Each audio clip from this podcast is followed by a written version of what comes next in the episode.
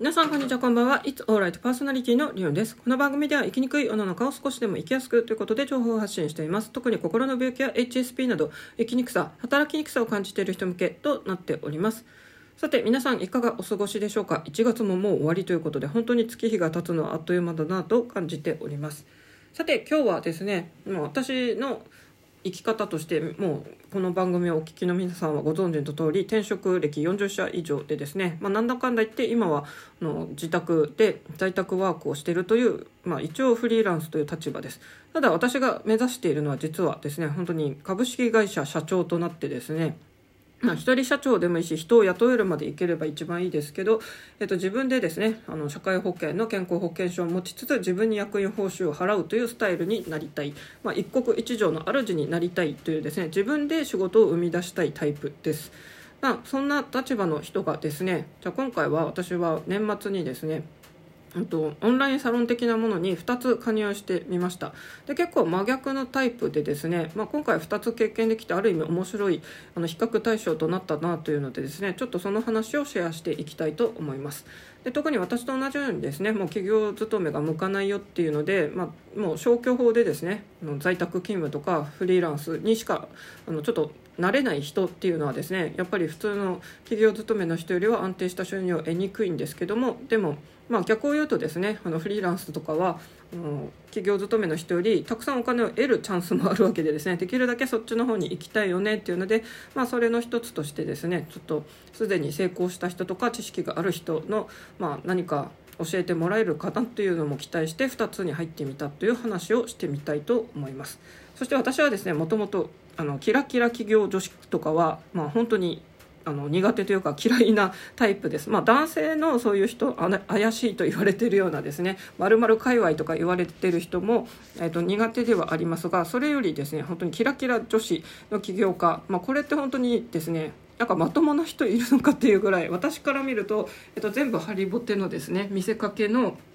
人だなって思ってて経歴もりもりでですね昼間あのホテルでシャンパンをこうみんなで掲げながらですねなんかランチ会しましたみたいなあんなのは全部ですね私は嘘だと思ってますので、えーと、私はそういう人のバカ高い会費のところとか当然あの経済状況からも選べないです。そんなところにですね企業塾的なところに1つの口座で何十万とか払う余裕は私は一切ないのでですねまず余裕がないので払えないゆえに騙されないっていうのもありますがもともと私はそういう人たちのそういうのが嫌いだしそれに群がる人たちはなんでこんなのについてっちゃってお金をなんかドブのように捨ててるんだろうというふうに思っちゃうタイプというかなり毒舌ですが私はそういうスタンスで、えー、と今回まあいろいろ研究に研究を重ねて、えー、このお金もそれほど余裕がなくそしてこの疑心暗鬼なキラキラ企業女子系が苦手な私が選んだ2人も、まあ、女性なんですけども、まあ、怪しくないよとかあとは、まあ、あの割と比較的まだまだ払いやすいお金だったっていうので今回選んでみました。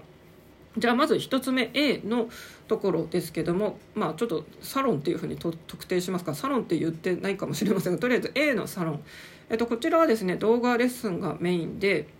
えっと、6ヶ月支払いと1ヶ月ごとの、まあ、半年講座なんですけども、えっと、一括だとですねカウンセリングが1回ついてるっていうことで、まあ、私の今の財政的には本当はですね、えっと、実は年末にこれ一括で払っちゃったんで今あの後悔してます。お金が今苦しんで私の財政状況だったら1ヶ月ごとに払う方が安全だったなと思ってるんですが、まあ、私はちょっとそのまとめて払うことでですね1回相談に乗ってほしいという無料のそっちに引かれて、えっと、半年の方に、まあ、お金を一気に払いました。で実は最初はちょっと後悔したんですよね。最初のその動画講座がですね結構私がすでにマーケティング本とか読んだりして知ってることがメインだったのとあと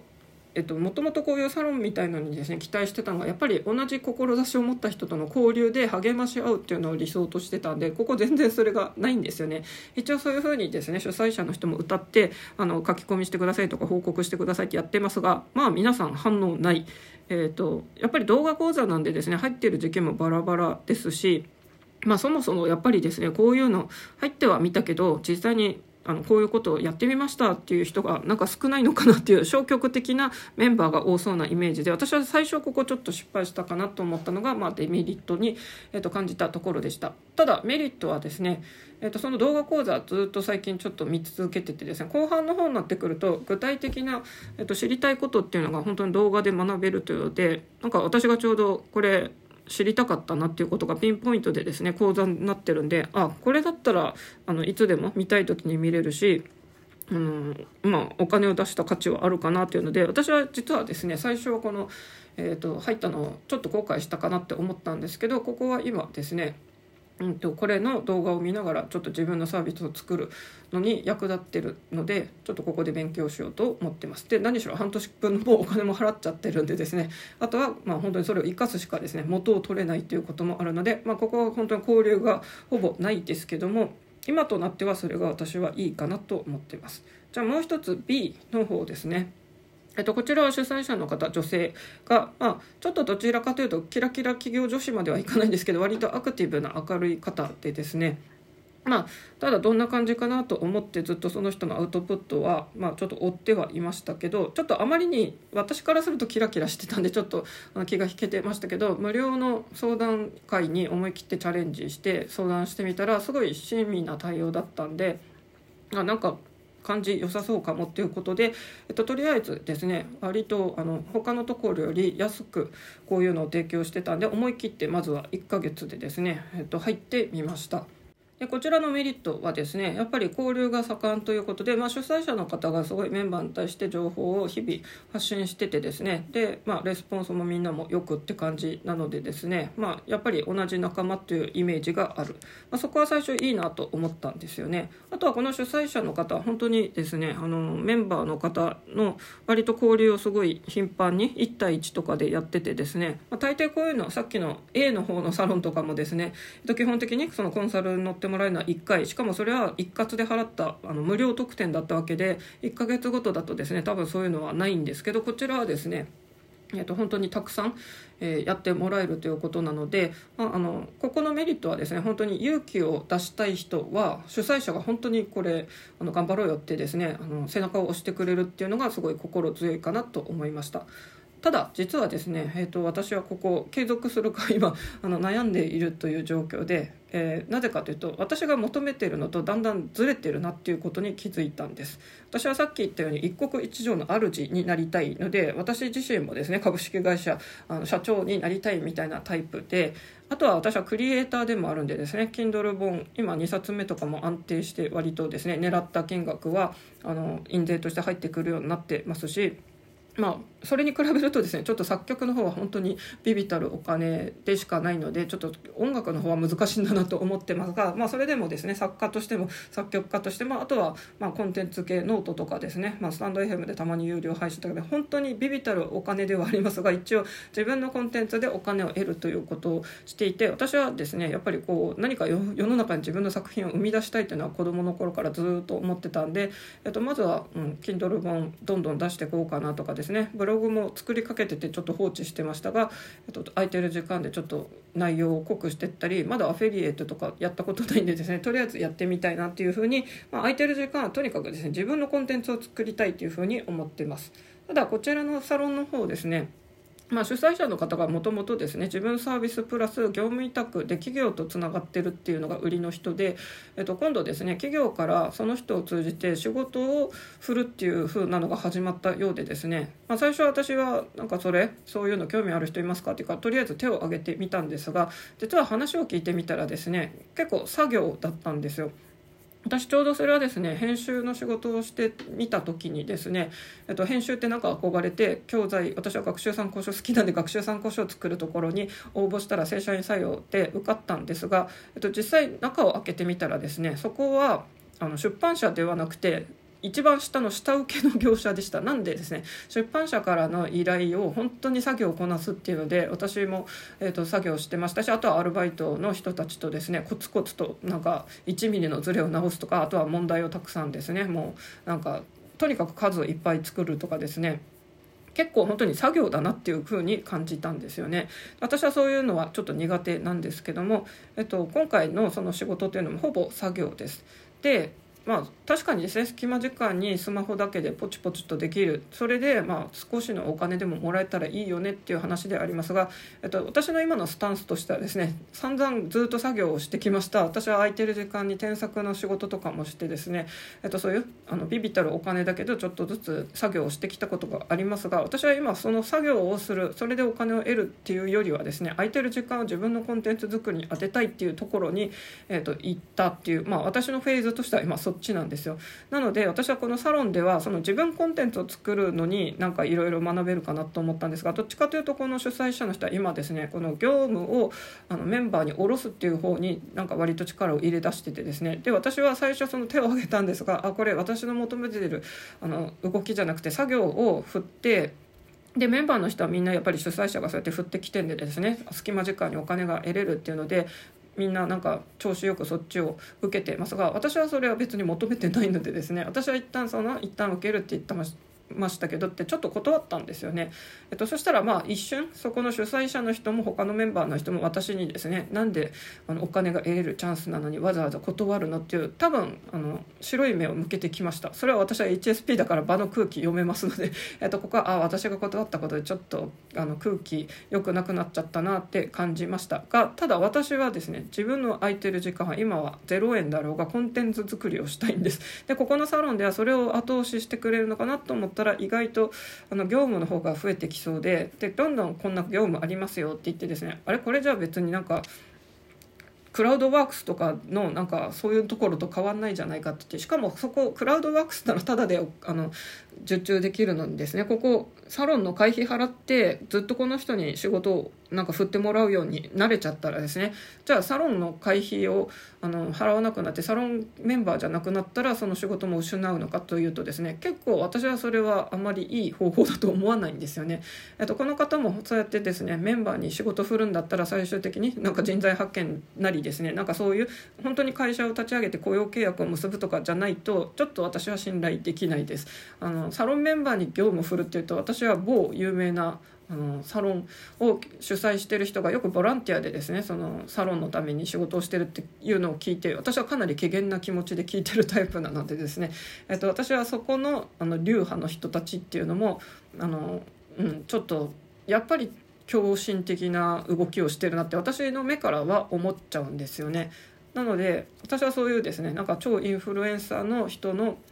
のサロンとかそこのメンバーの狂信的なメンバーの活動っていうのはそういううがった目で見てるのでですねなんかここも下手したらなんかそういう風になるんじゃないかなってちょっと危惧する面もあります。そしてここはですねやっぱり主催者の方が若い女性というのであと独身ということでですねまあ大抵あの既婚者で子供がいるとですね主婦でもできるよとかそういう文言がありますがまあ独身の私子供がいない私としてはその独身女性ということでそういうのがないのは割とやりやすいんですが逆にですね若い女性特有の本当にもうキラキラしてるというかですねあの本当に海外行ってこう美容の施術を受けてきましたとかですねまあ、あとは普通に独身だけどあの仕事にバリバリ生きてる人なのかなと思ったら普通に彼氏の話とかも出てきてあ普通になんか全てを楽しめてる。まあでもまだ若いしなっていうのでですね。あのやっぱり50代を迎えた女性とですねあの同じ独身とはいえですねあの本当世代がかなり違う人たちの動きは全く異なるもので私は今そういうですねちょっとキラキラしたりキャピキャピした雰囲気がなんか苦手になっちゃったなと思ってですね、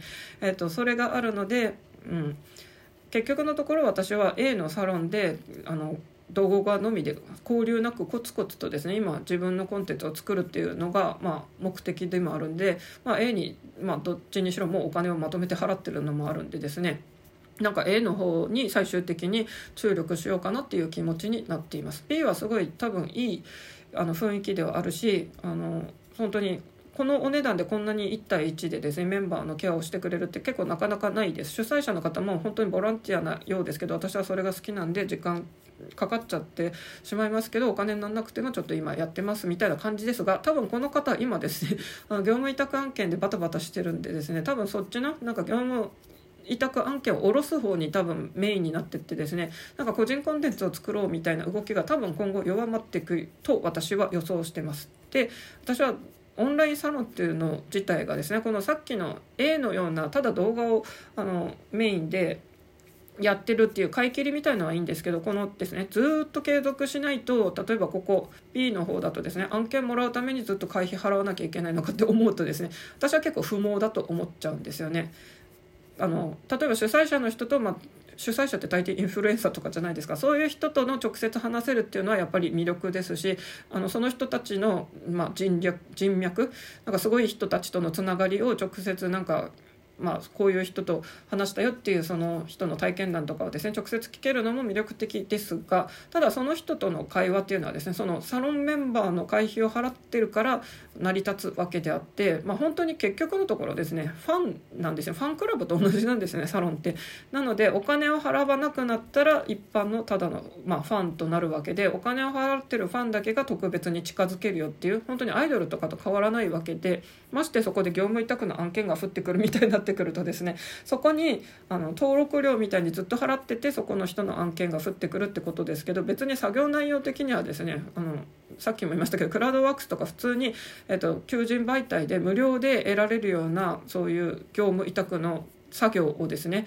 まあ、その人から降ってくるってことで会費を払わないと降ってこないんだったら私だったら別にただの方を選ぶなっていうふうに思います。で私は別にこの業務委託のフリーランサーになりたいわけではなくて私も今はそっちで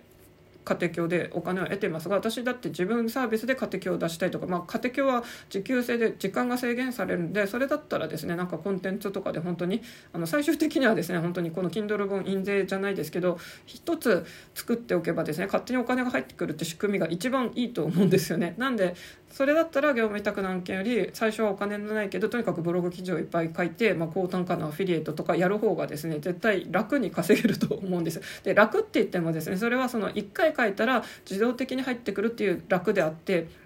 Kindle 本私は今2冊目がちょっとだけ、えー、と人に読まれるっていうので手応えを感じてますがこれ1冊じゃ全然本当に暮らしていけるわけではありません。これをやっぱり10冊書くことでその収入を倍にするぐらいのイメージであこれでやっとですねなんか Kindle 本で稼げるってなんか大きく訴えられるかなと思うんでですね、まあ、ただ私は2冊目で独学で自分でそこにたどり着いた自分は偉いと思ってますのであの、まあ、あのコンサル的なやつはやろうと思えばやれるかなと思ってます。私も仲間内でですね1冊目みんなで出そうって言って私が1番目出しました。で仲間もみんな出しました。ただ2冊目を出してるのは交流してる人の中では私しかいません。みんな1冊目で止まってます。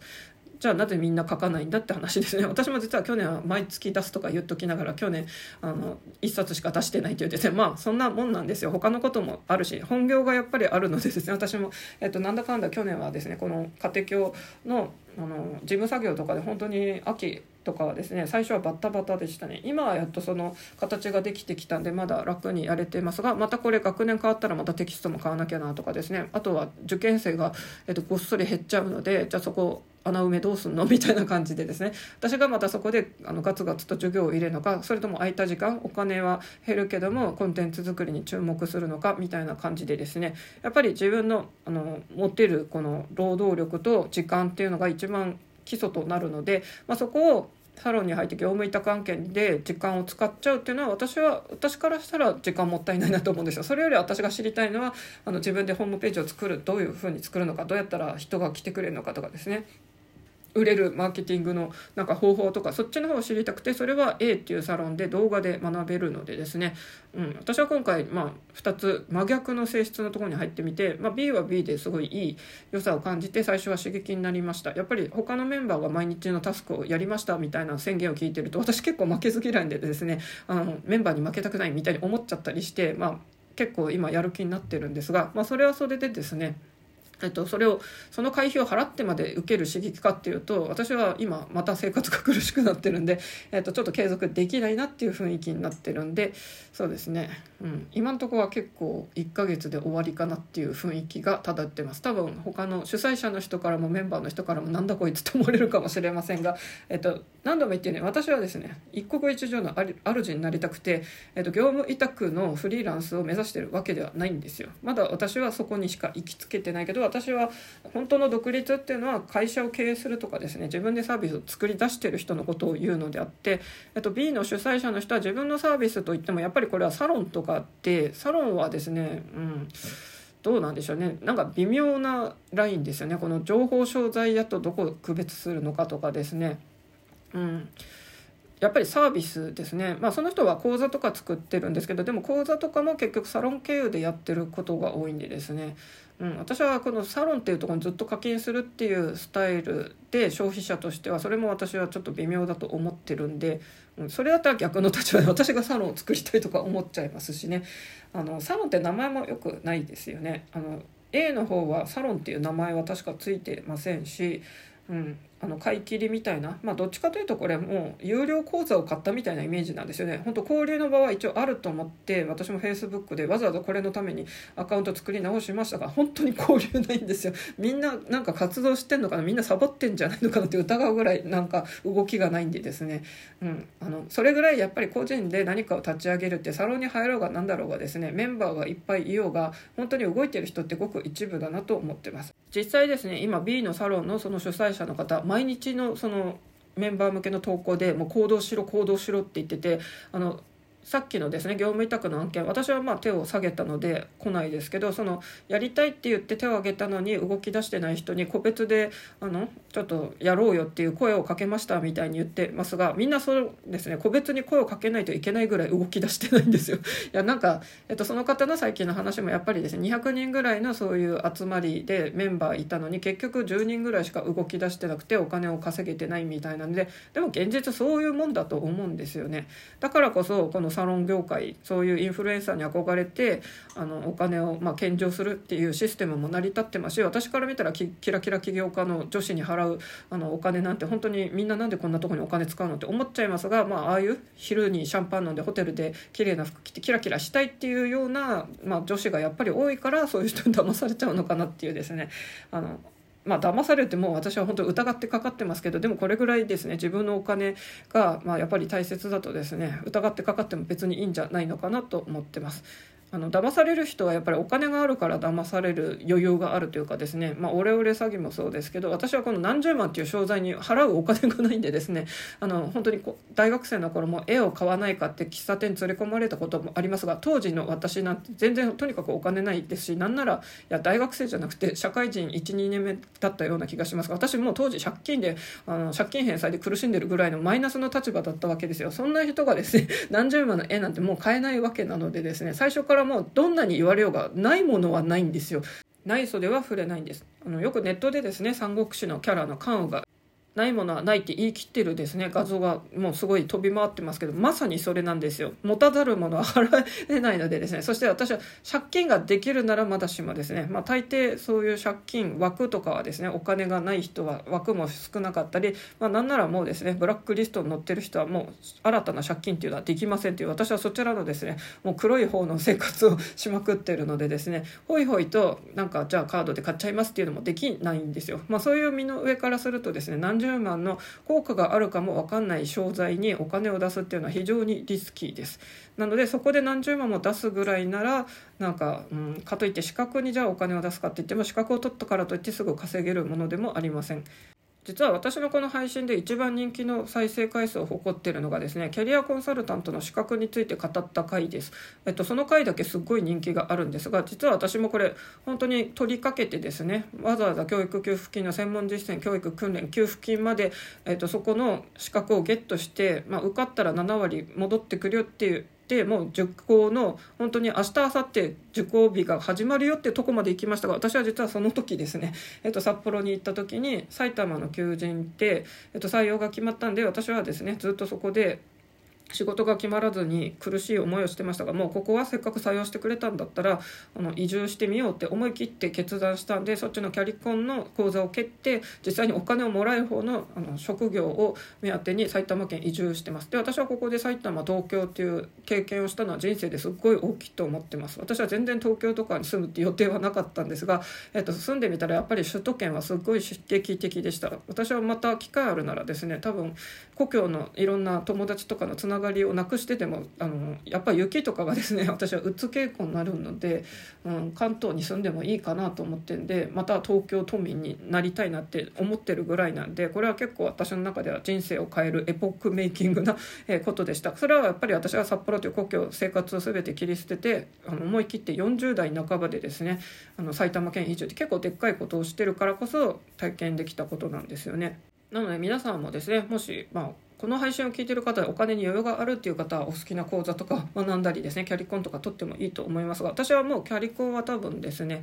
えっと、取らないですね。もし受講するとしたら40万とかの講座の資格なしに受け入れる、えっと、キャリアコンサルティング技能士2級の方だったら確かあの講座いらなかった気がします。ただキャリコンはですね取った後も結構更新のお金も何万円かかったり講座受けたりっていうので、えー、とその40万のお金を払って国家資格を得たとしてですねそれがじゃあペイできるほどあのコンサルティング業で実際にあのクライアントを見つけて個人で稼げるかっていうと結構ですね難しいと思います、まあ、世の中結構ノートとか見てもキャリコンですってあのキャリコン資格持ってますコンサルタントですって名乗ってる方いますが本当に一人暮らしが成り立つほどですねそれだけで暮らしてる人はいるのかと私はすごい疑ってかかってます、まあ、私もともと基本楽観的なんですよね。楽観的じゃないとこんなに転職しまくったりですね引っ越ししまくったりしません。どこかで人生なんとかなるピンチはチャンスだって言って実際それをひっくり返してきたから今生きててるのであって、えーと、グッドポイントってですねリクルートリクナビ NEXT の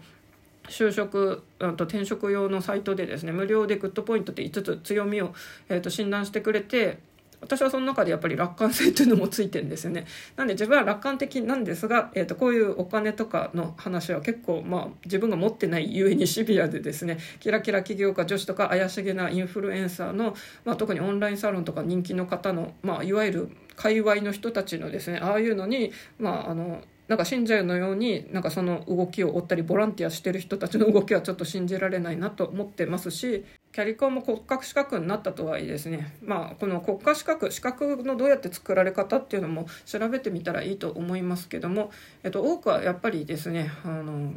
天下りの人のためのものっていうのがですね、えっと、お偉いさんが作ってることが多いんで、まあ、その英検とかもそうですけどこれもそういう英検のあの協会とかがですねお金をまあ吸い取ってる英検も高いと言われます。あの本当1級準2級とか1回1万円超えとかしてて1回下がったんですけどまたあの戻りましたみたいな感じでですね、えっと、結構協会ビジネス資格ビジネスっていうのも潤う業界ではありますので私はですねいつもそっちの資格を作る側になりたいとかそっちなんですよねあの株式会社を作ってあの仕事を誰かに委託したい側になりたいのであって私はそれをですね業務委託を受けるフリーランサーそれだけで暮らす人にはなりたくないんですよね。で今はあの基本的には私はまだ家庭教師はその案件もらっている立場ではありますが一応例えば Kindle 本はですね、まあ、Kindle Amazon のプラットフォームがあのこのシステムをやめない限りは今のところ、まあ、この2冊目の本はですね割と毎月安定な、えーと、印税を届けてくれているので、まあ、これをきっかけにそれと同じようにですねまたたくさん本書いていけば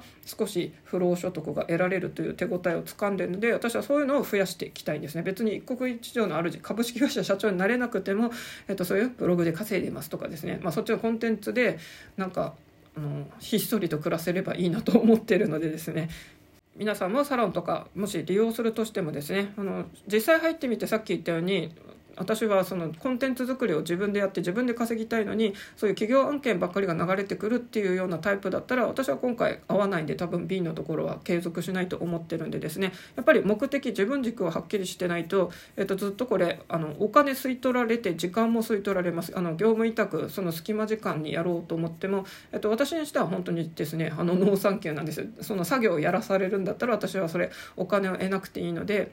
私は今そっちのオンライン家庭教師の方でがっつりと割とですねあの生活の基礎は稼いでいるので、まあ、そちらでプラスアルファの数百円を追い求めるぐらいなら私は自分の時間をあの自分のコンテンツ作りに当てたいんです。で世の中のインフルエンサーってやっぱり羨ましいんですけどその人たちはですねインスタなり YouTube なりその動画作ったりとかですねインスタのその毎回の投稿をマーケティングを意識しながらですね作り込んだりってやっぱりコツコツと作品を上げてったことで実際お金を稼いでるんでまだ何も生み出してない私たちがですねなんかあの人たち羨ましいって言ってるだけだといつまでもただの消費者側でしかいられないんで、えっと、逆の立場私はとにかく逆の立場に立ちたい。で今回 B のサロンの主催者の方も結構キラキラしてる雰囲気です。ですけども、えっと私もそのですね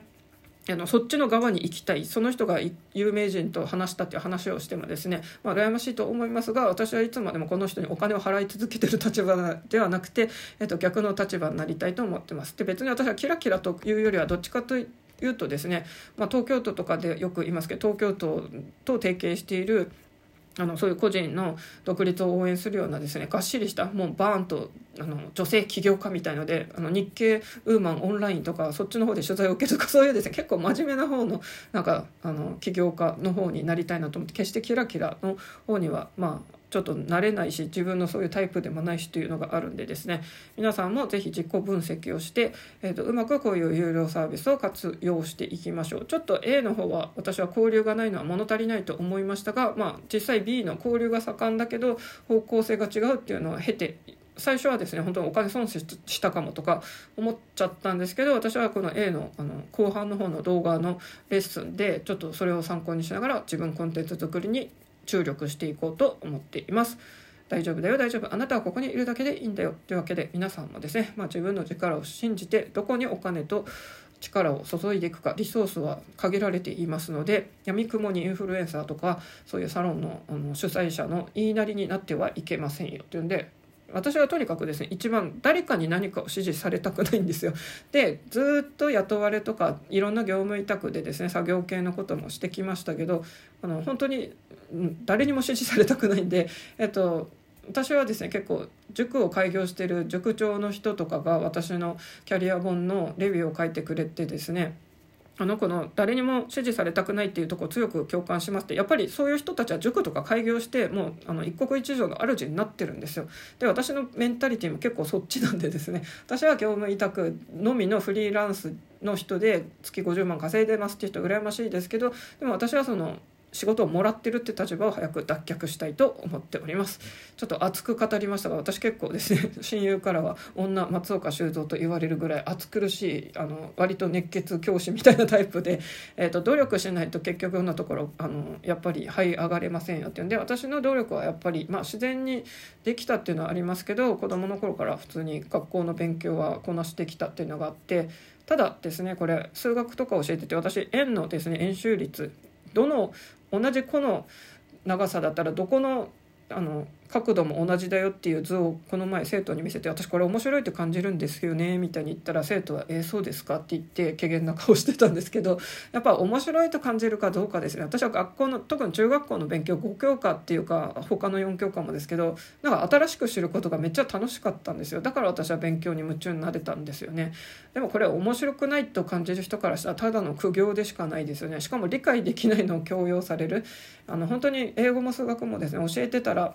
多分何らかの障害があるぐらいできないあの偏りがある生徒さん今非常に多いなと感じています。でそういうもう多分本当に脳の作り的にですね数学はできないけど英語はできるとか逆の英語は全然できなくって数学はできるみたいな生徒さんがですねちょっといて多分ですねそこの差がすごい大きくてもう5教科のこの入試制度ってですねそれが苦手な人にとっては本当に苦しいだろうなと思います。なんで、私はそれ運よく好きだったしあの理解できてたから楽しくて、まあ、それを伝えたくてこういう仕事をしてますが多分どんなに伝えたくてももうですねなんかそういう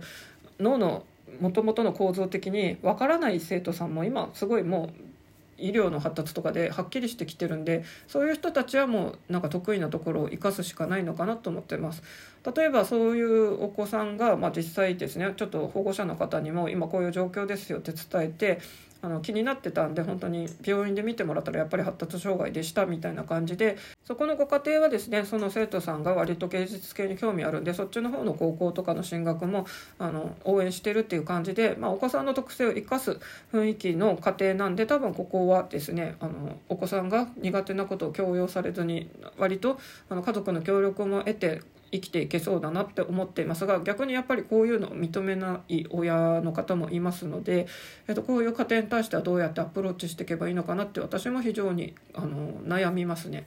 の全然本当に数的なものがわからない生徒さんもいれば逆に英語特に単語が全く覚えれないっていう生徒さんが、えっと、ちょっと私今指導してる中で数名いてですねあこんなに普通割とスペルと音の決まりってフォニックスで決まってたりするんですけどそれがもうですねなんか多分理解本当にできない状態なんだなというんででそれができないと中学校の英語ってですねあのかなり厳しいので本当に得点伸びないのでですねじゃあこの人たちはどうやって英語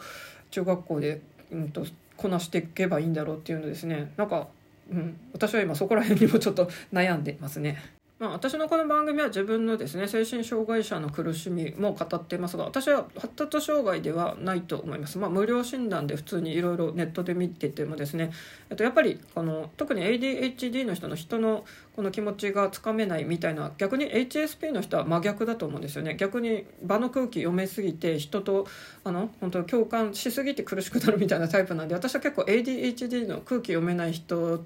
とは相性悪いと思ってます。HSP の人っていうのが。あとはまああの自閉症の気質の人まあ、私も HSP の繊細気質なんでコミュ障みたいな面も隠れ持ってますが私はあの HSS 型があのあるのでですね、えっと、普通に初対面の人話を盛り上げようと思えばその人の趣味を食いついてですね盛り上げることが割とできて初対面でもめちゃくちゃ話盛り上げることもできます。だから傍から見たら社交的だったり外交的ななんか百派なパリピみたいな人に思われるかもしれませんが私の根はそっちの HSP の方なんで意外とネクラな陰キャなですねうじうじと自信のない面もあったりししますので、えーと、そちらの気持ちは分かりますがただその自閉症的ななんか閉じこもり方は、まあ、あんまり私は分かんないですし正直発達障害ってくくられてる方の、うん、症状とはやっぱり違うんでですねそちらの人の苦しみっていうのはちょっとあまり扱えませんけどただ時間を守れないっていうところとかはですねなんか重なってて私もこれ絶対あの心の病気になった影響で脳がなんかどっかやられたんだろうなってみなしてます。子供の頃はできてたんでですねあの本当病気になってからやっぱりなんか時間通りに行くっていうのができなくなって特に会社出勤時刻を守るっていうのがすごい、まあ、苦手になっちゃいました、まあ、これは当然私がですねうつ病で、まあ、本当はフルタイム勤務するなって主治医に止められながら無理してやってたので、まあ、病気の影響もあってですね朝起きられなくなってたっていうのもありますけども。まあそんな感じでですね私はこの番組では HSP 気質の人とか心の病気経験者の人が社会復帰するっていう時に、まあ、自分の強みを生かしてあとはあの向いた働き方をしようというので私はいろいろ経験した中では、えー、フリーランス在宅の仕事を今割とあの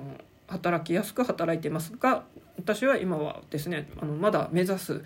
収入には全く至ってないのでもうこれを2倍3倍あの昔の丸八のあの高見山でしたっけ？2倍2倍っていうあのですね CM のようにですね2倍どころじゃないです。20倍にでもしたいぐらいあの本当ガツガツとですねお金が欲しいなと思っておりますので、まあ、そういう感じで、え、聞いていただけたらいいかなと思います。それではまた。